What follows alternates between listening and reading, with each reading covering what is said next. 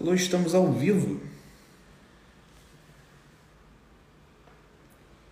Boa noite, pessoal que está entrando. A Thaís, Liverna, Nutri, Breno Vaz. Boa noite, pessoal. Tudo certo? Jonathan Miranda, boa noite. Para quem está chegando agora, galera, tudo certo com o áudio? Tudo certo com a imagem? Estão me vendo, me ouvindo bem?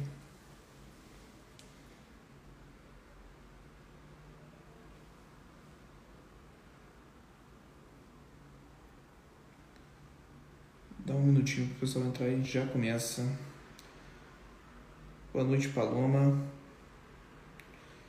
Thaís já falou que tá tudo aqui com o nosso áudio. A Dai Marcelli também. Boa noite, personal Fran Rodrigues.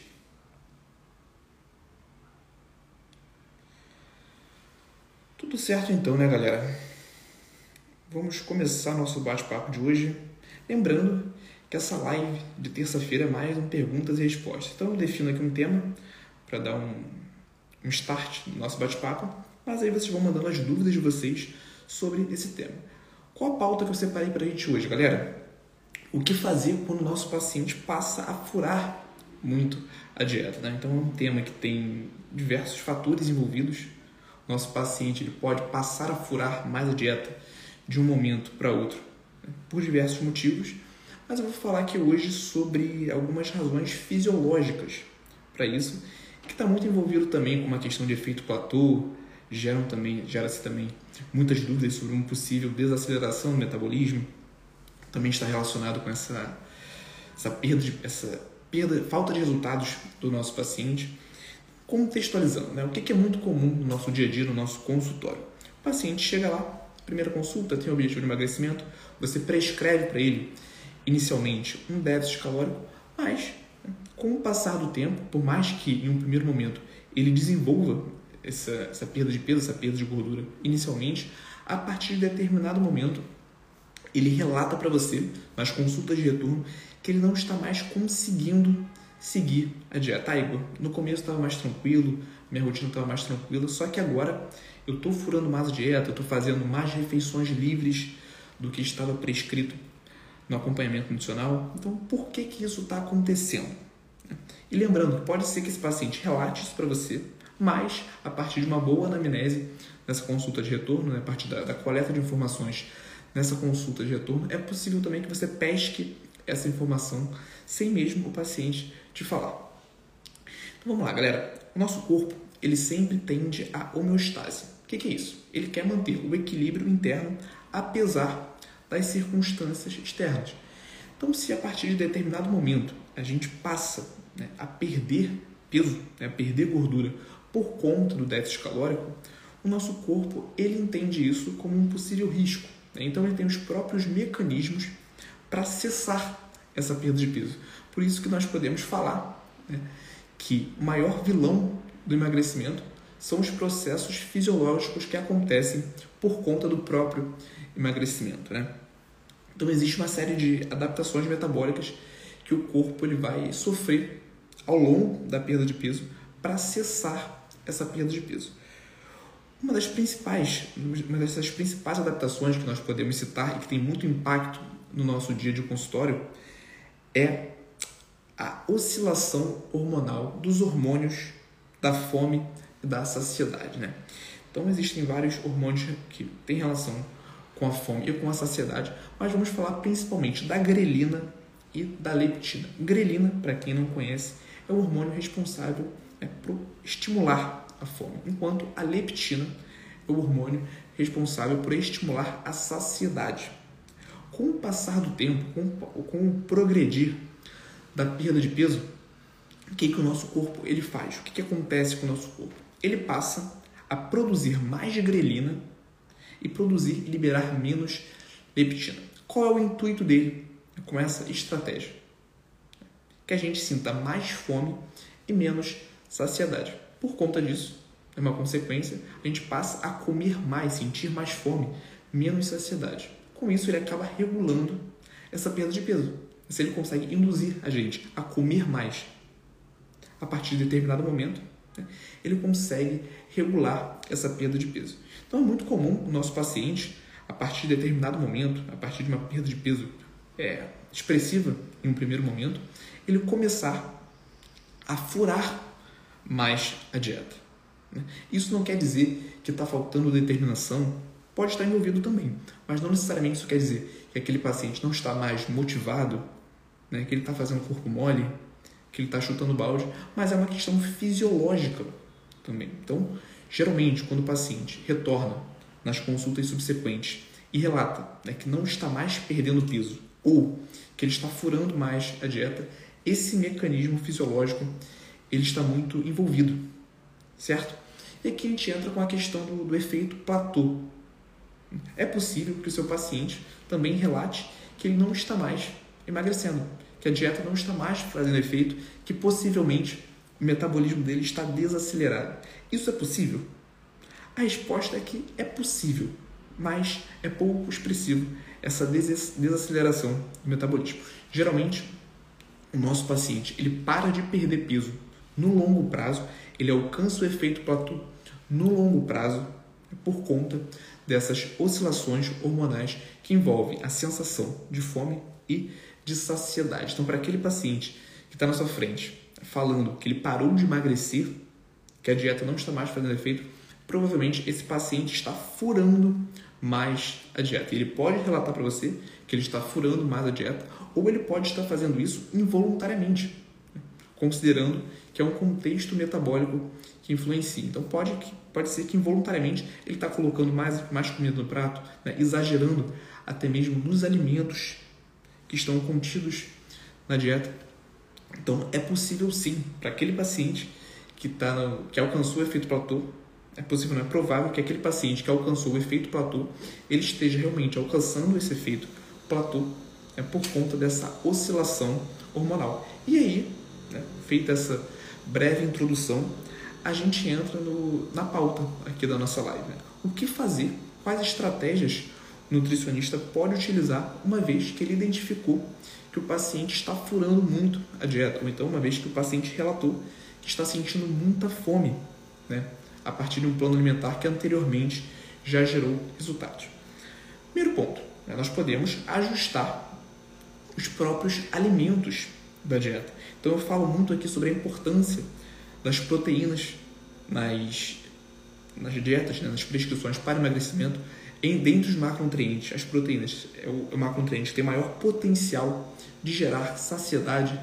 Então, certamente, aumentar a prescrição de proteínas, uma vez que essa prescrição está menor, vai influenciar de forma muito positiva nessa questão da saciedade. Então, distribuir as proteínas no maior número de refeições possíveis ao longo do dia do paciente. É uma estratégia para aumentar a saciedade. Podemos falar sobre refeições líquidas. Né? O que é uma refeição líquida? São aquelas bebidas, geralmente calóricas, que acompanham as refeições do nosso paciente, que geram pouquíssima saciedade. Temos que lembrar isso. Refeição líquida, ela gera muito menos saciedade do que uma refeição sólida.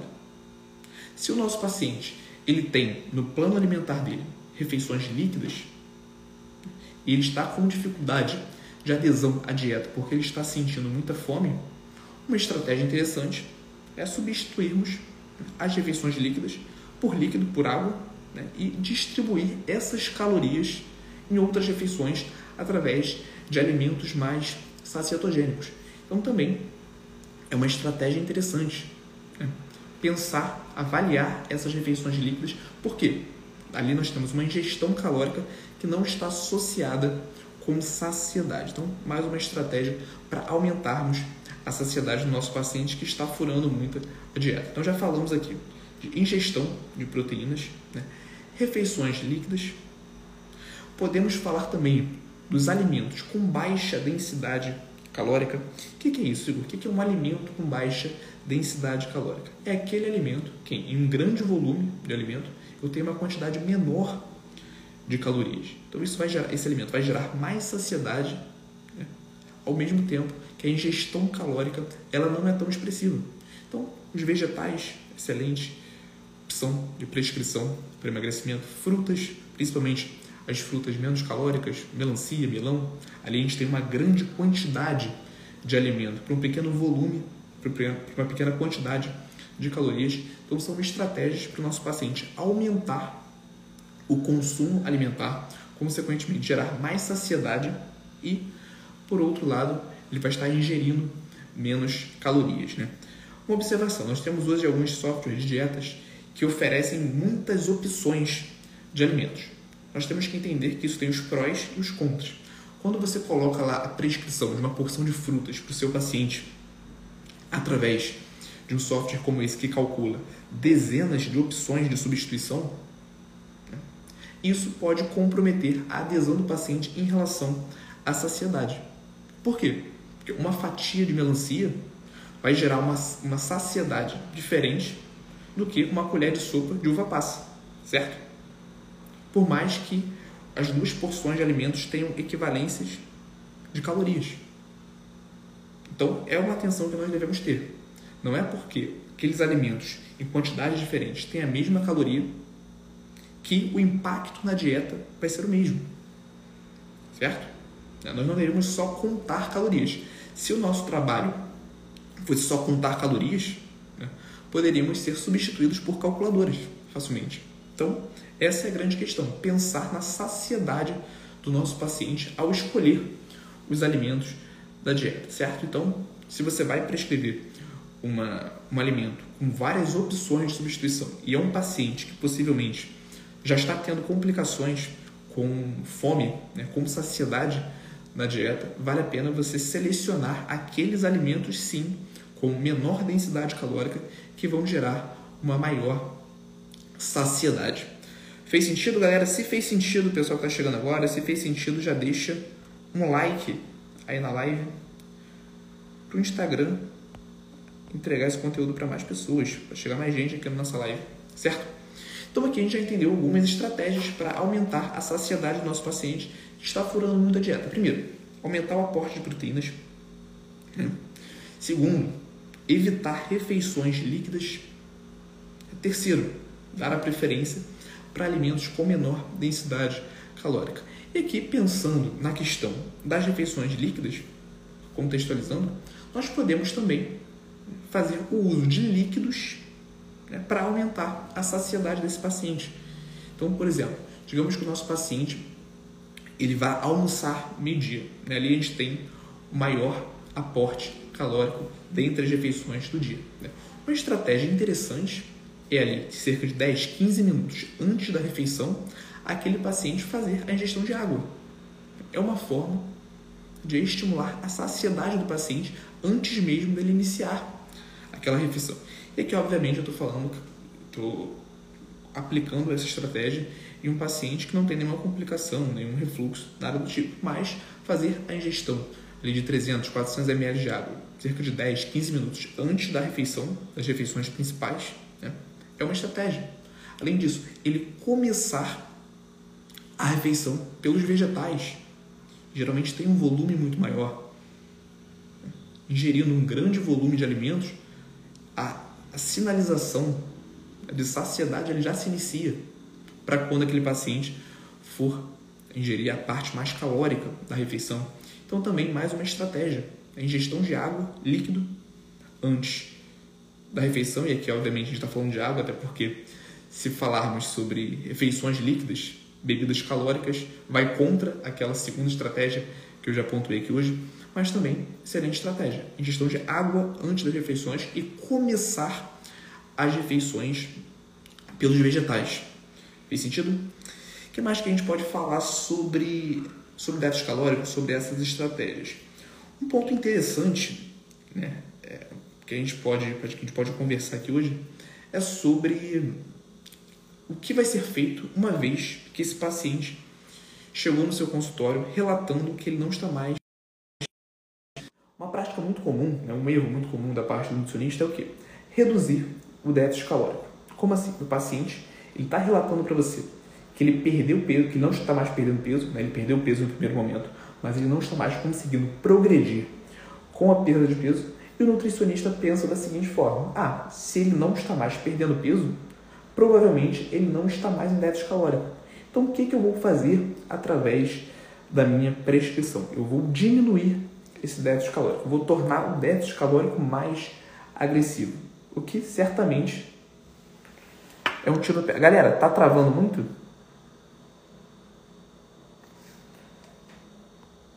O, o Cássio falou que tá travando bastante. A Fran também falou que tá travando. Tá travando para todo mundo aí?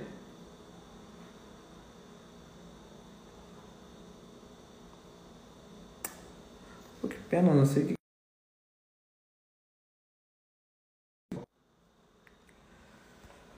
Vou ver se tem aqui alguma configuração, galera, que pode estar influenciando no porquê está travando.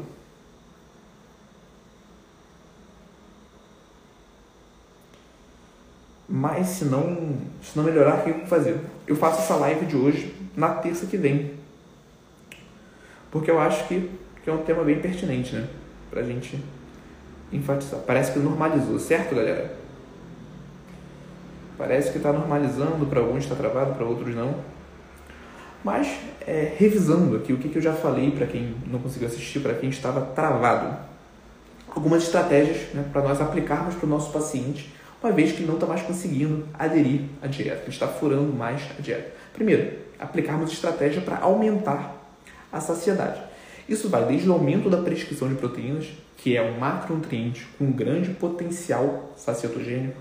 Então, aumentar a prescrição de proteínas, evitar e reduzir o consumo de bebidas calóricas, refeições líquidas, uma vez que essas refeições elas oferecem aporte calórico sem oferecer saciedade, então substituir as refeições líquidas por refeições sólidas, não colocar o nosso paciente para beber calorias, fazer a ingestão de líquidos através da água, de água mesmo, certo? Então, aumentar aporte proteico, reduzir refeições líquidas, né? dar a preferência pelos alimentos sólidos. que mais? Prescrever alimentos com baixa densidade calórica, aqueles alimentos né, onde uma, um grande volume de alimento nós encontramos uma pequena quantidade de calorias e dentro desse contexto dos alimentos com baixa densidade calórica, né, temos cuidado na hora de selecionarmos os alimentos da dieta, porque é comum nós utilizarmos listas de substituição com muitas variedades de alimentos, né? comparando ali, usando como um fator de substituição apenas o número de calorias, mas não levando em consideração a saciedade. Então, eu dei aqui o exemplo da melancia sendo substituída pela uva passa. É uma fatia grande de melancia vai gerar muito mais saciedade do que uma colher de sopa de uva passas, por exemplo. Então, por mais que nós vamos colocar, por mais que coloquemos ali as opções de substituição, né, ter atenção na questão da saciedade na hora de escolher os alimentos envolvidos ali nas opções de substituição. Fez sentido? Se fez sentido, deixa um like. Espero que tenha melhorado aí, né, as travadas. E fora isso, outra estratégia que eu comentei, prescrição de líquidos, no caso água, não refeições líquidas, antes das refeições. Então ali cerca de 10, 15 minutos antes das refeições maiores, onde o paciente sente mais fome, né? você pode prescrever ali 300, 400 ml de água para que no momento da refeição ele já chegue com uma certa saciedade. Né? Além disso, o estímulo para que esse paciente comece as refeições pelos vegetais, ingerindo ali um volume maior de vegetais, essa sinalização de saciedade já começa né, para a hora que ele for ingerir os outros alimentos mais calóricos daquela refeição. Algum local para ver essas substâncias ou só experiência mesmo? Quais, quais substâncias? Não, não lembro de ter falado dessas substâncias. É, e aí comentando do, do contexto da consulta, né? quando o paciente retorna nas consultas de retorno e ele relata que ele não está mais perdendo peso. o que, o que se confunde muito com o efeito platô. Realmente ele pode atingir o efeito platô porque ele está furando muito a dieta por conta de uma oscilação hormonal né, a partir da perda de peso. Nosso corpo ele passa a produzir mais grelina, que é o hormônio da fome, passa a produzir menos leptina, que é o hormônio da saciedade, e por conta disso o paciente passa a furar mais a dieta, consequentemente, né, ele passa a não estar mais em déficit calórico, ele sai do déficit calórico. Então, para esse paciente que chega na nossa frente e relata isso, não estou mais perdendo peso, geralmente ele não está mais perdendo peso por conta disso. Ele está sentindo mais fome, ele está furando mais dieta e ele não está mais em déficit calórico. Por isso, né, nesse caso, todas as estratégias que eu já comentei aqui são extremamente válidas. Né? Um erro muito comum nesse momento é o nutricionista pensar o seguinte: ah, se o paciente ele não está mais perdendo peso, ele não está mais em déficit calórico, eu vou aumentar o déficit calórico, eu vou tornar esse déficit calórico mais agressivo através da minha prescrição. O que acaba sendo um tiro no pé, uma vez que esse paciente ele não está conseguindo seguir a dieta porque ele está sentindo muita fome. Se você faz para ele uma prescrição um déficit calórico mais agressivo, vai ficar ainda mais difícil ele seguir aquela dieta. Então, nesse caso, vale muito a pena nós aplicarmos essas estratégias para aumento da saciedade e até mesmo suavizar esse déficit calórico tornar esse déficit calórico mais discreto, de uma maneira que esse paciente continue em déficit calórico, mas que a adesão né, esteja facilitada, uma vez que o principal fator que vai influenciar no sucesso da dieta é a adesão. Então, se o paciente ele não está tendo adesão, se ele está furando muito a dieta, nós precisamos ajustar isso em diversos pontos. Fez sentido? Aí o, o Cássio algum local para ver essas substâncias, que na verdade não era substância, né? ele colocou aqui que foi o corretor. Então deixa eu ver o que, que ele quis dizer com substância, substituições, né? substituições. Então, Cássio, nós temos aí alguns softwares para nutricionistas que já oferecem essas substituições. Então, por exemplo, uma banana, você prescreve uma porção de fruta, aí está lá como opção de substituição. Uma banana, uma pera, uma maçã, meio mamão, né?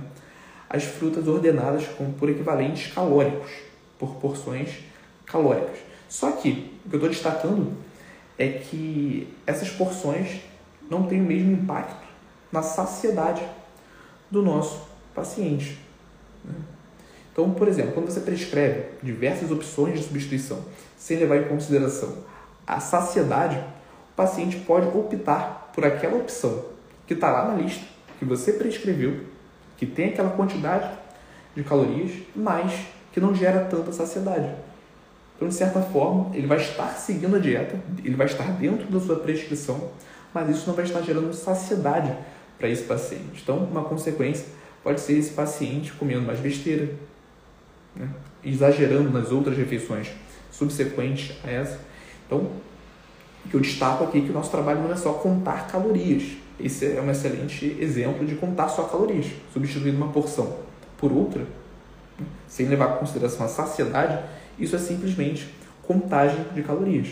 Se, é se o seu paciente ele tem essa dificuldade de adesão, se ele sente muita fome, se ele está dentro desse contexto, nós estamos conversando na aula de hoje, vale a pena você selecionar a dedo cada uma das opções de substituição para esse paciente, garantindo que todas as opções de substituição daquela refeição vão garantir saciedade para esse paciente. Fez sentido?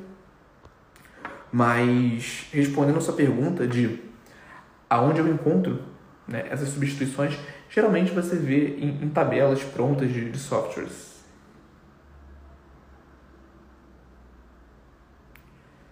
Certo?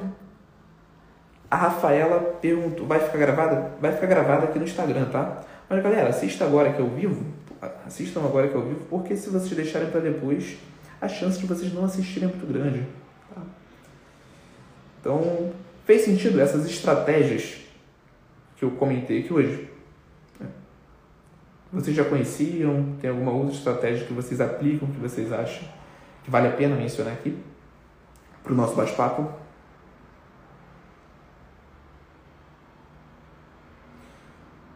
Mas quando a gente fala de, relembrando essa questão de de efeito platô geralmente está associado a isso. Tá? O paciente ele passa, ele começa a perder peso inicialmente, né? tem uma perda de peso expressiva, ocorre essas oscilações hormonais, aumento da grelina, redução da leptina e ele passa a sentir muita fome, consequentemente passa a furar muita dieta. Com isso, né, ele sai do déficit calórico e alcança o efeito platô. O efeito platô não quer dizer que o paciente parou de emagrecer estando em déficit calórico. Até porque se o paciente está em déficit calórico, ele vai emagrecer. Mas o efeito platô ele é atingido quando o paciente não está mais em déficit calórico e isso, para isso, né, existem contextos metabólicos, como, por exemplo, essa oscilação hormonal. Então, enfatizando, geralmente se o seu paciente ele reclama que ele está em efeito platô, é porque ele está furando mais a dieta, porque ele está com mais fome. E isso não está diretamente relacionado com uma desaceleração do metabolismo. Mas, Igor, é possível, fisiologicamente, que a partir da perda de peso o metabolismo ele desacelere? E a resposta é que sim. Né? Mas colocando isso em números, ocorre cerca, a queda de cerca de 130 calorias na taxa metabólica basal a cada 10 quilos perdido. Então é um valor pouquíssimo expressivo, né? considerando que para perder 10 quilos leva bastante tempo. Então, para o seu paciente, ele está sendo impactado de forma negativa em relação à, à perda de peso com a desaceleração do metabolismo. Para isso, ele tem que ter perdido muito peso, o que não acontece geralmente no curto prazo. Então, quando a gente fala de efeito platô, isso está associado ao paciente estar sentindo muita fome e, consequentemente, estar furando mais a dieta. Se fez sentido, já deixa um like aí nessa live.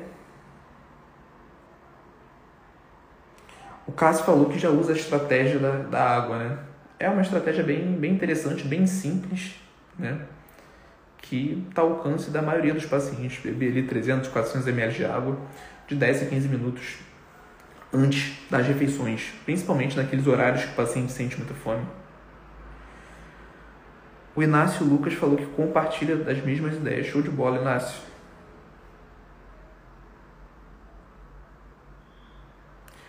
Essa de substituir a refeição para aumentar as calorias na dieta com mais nutrientes e fibras é novidade para mim é, tá diretamente relacionado com o que eu falei de não contar só calorias, né? Porque surgiu, surgiu não, a base para o emagrecimento é o déficit calórico de uns anos para cá. Isso ficou muito claro para a maioria da população, maioria não, né? mas para grande parte da população. Então, hoje é comum o paciente chegar no seu consultório já sabendo que ele precisa estar em déficit calórico para emagrecimento, né? mas como que é feita essa prescrição, os alimentos que estão inclusos dentro dessa dieta com déficit calórico, certamente vão fazer total diferença. Porque se ele só come nessa refeição alimentos com alta densidade calórica, industrializados, alimentos açucarados, ele não vai conseguir manter essa dieta no longo prazo. Até porque ele não vai ter saciedade com essa dieta. Então, no curto prazo mesmo, ele já vai estar furando bastante esse, esse padrão alimentar, certo? Então, a escolha dos alimentos faz total sentido. Né? Se você é nutricionista e você só calcula as calorias, não leva em consideração os nutrientes, a saciedade da dieta, certamente a adesão desse plano alimentar que você está prescrevendo vai ser muito baixa. A Luísa Alcântara mandou. Sou recém-formada, vou começar a atender agora. Tenho muitas inseguranças ainda, mas a nutrição esportiva é a área que eu quero seguir. Obrigado pela ajuda. Show de bola, show de bola, Luísa. Em breve vamos ter um evento aqui na Escola Transportiva que vai te ajudar bastante. Fica de olho aí para você se inscrever. Rodolfo Eugênio Personal, falando-se em efeito platô, estou no caso no off, mesmo em superávit calórico, o que poderia ser analisado para sair desse platô. Né? Então já, já é um outro contexto metabólico parece que, no caso, você está em superávit calórico, visando ali a hipertrofia, né? Pelo que você comentou, você está em off, mas ainda assim você não está vendo diferença. Então, Rodolfo, pode ser por uma série de fatores, assim, com a, com a sua breve explicação é muito difícil relacionar né, com o que pode estar acontecendo. Mas um ponto de partida seria avaliar se realmente você está em superávit calórico. Né? Identificar de uma forma mais minuciosa o seu gasto energético diário, é saber se a sua dieta, a sua alimentação está com um superávit calórico em cima desse gasto energético diário. Então, o primeiro ponto que eu avaliaria no seu caso seria o gasto energético total. Né? Calcularia esse gasto energético total da forma certa né? e calcularia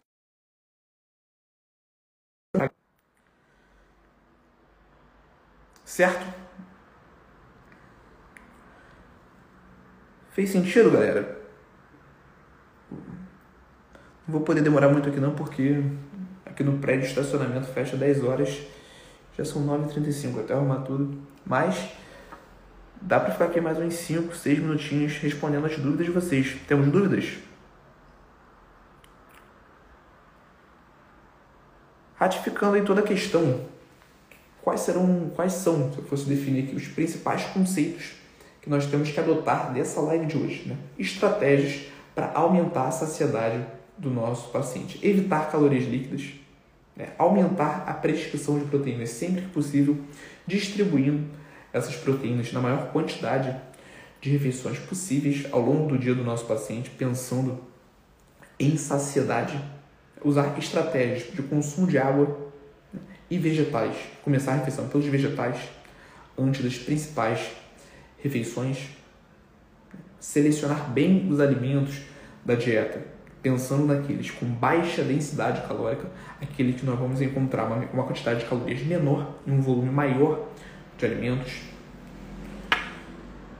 E um outro ponto aqui que é básico e que vale muito a pena deixar isso anotado, escrito na sua mesa do consultório para você nunca esquecer. Se o seu paciente relata para você que ele está em efeito platô, que ele não está mais perdendo peso a partir de uma perda de peso inicial, provavelmente esse efeito platô está associado né, com uma má adesão à dieta. Esse paciente está sentindo fome, ele está furando mais a dieta. Uma consequência disso é ele sair do déficit calórico e sem déficit calórico não tem emagrecimento.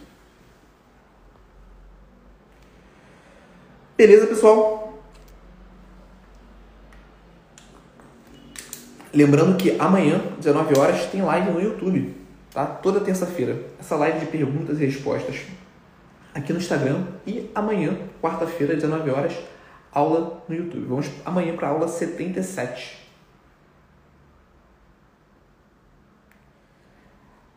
É, personal Fran Rodrigues, você indicaria mais os vegetais ou as frutas também. Então, Fran, a questão das frutas também está relacionado com, com a densidade calórica. Nós temos frutas com maior densidade calórica, frutas com menor densidade calórica. Então, mixar os dois, tanto as vegetais quanto as frutas, é uma excelente opção. O nosso paciente vai estar ingerindo variedades enormes de nutrientes de forma geral. Mas temos que ter cuidado com as frutas que tem uma maior densidade calórica. No caso, nesse caso especificamente, do paciente que está sentindo muita fome, né, temos que dar preferência para as frutas de baixa densidade calórica. Então vale a pena para quem ainda não conhece, para quem não parou para estudar isso, fazer essa pesquisa. Tá? Quais são as frutas de baixa densidade calórica? Quais são as frutas com maior densidade calórica? Isso não quer dizer que nosso paciente não vai poder comer, em hipótese nenhuma, uma fruta com alta densidade calórica, mas dentro desse contexto de emagrecimento, onde o paciente está sentindo muita fome, né, as frutas com baixa densidade calórica são mais interessantes. A Hortência perguntou: vai ficar salva essa aula? Vai sim, Hortência, vou deixar salva aqui no Instagram. Beleza? E nos vemos amanhã, quarta-feira, 19 horas, com a live lá no YouTube. Certo, pessoal? Espero que vocês tenham gostado. Deixa o like aqui e até amanhã. Beleza? Vou ficando por aqui, senão eu não consigo sair do estacionamento, senão eu vou ficar preso aqui dentro. Um abraço a todos vocês. Até amanhã. Nos vemos amanhã. E aí, gostou desse corte? Aqui é o Igor e eu quero te convidar para assistir as aulas completas e gratuitas toda quarta-feira, 19 horas, ao vivo no YouTube. Para participar, é só você se inscrever no link que está na descrição desse episódio do podcast e nos vemos lá quarta-feira, 19 horas, ao vivo no YouTube.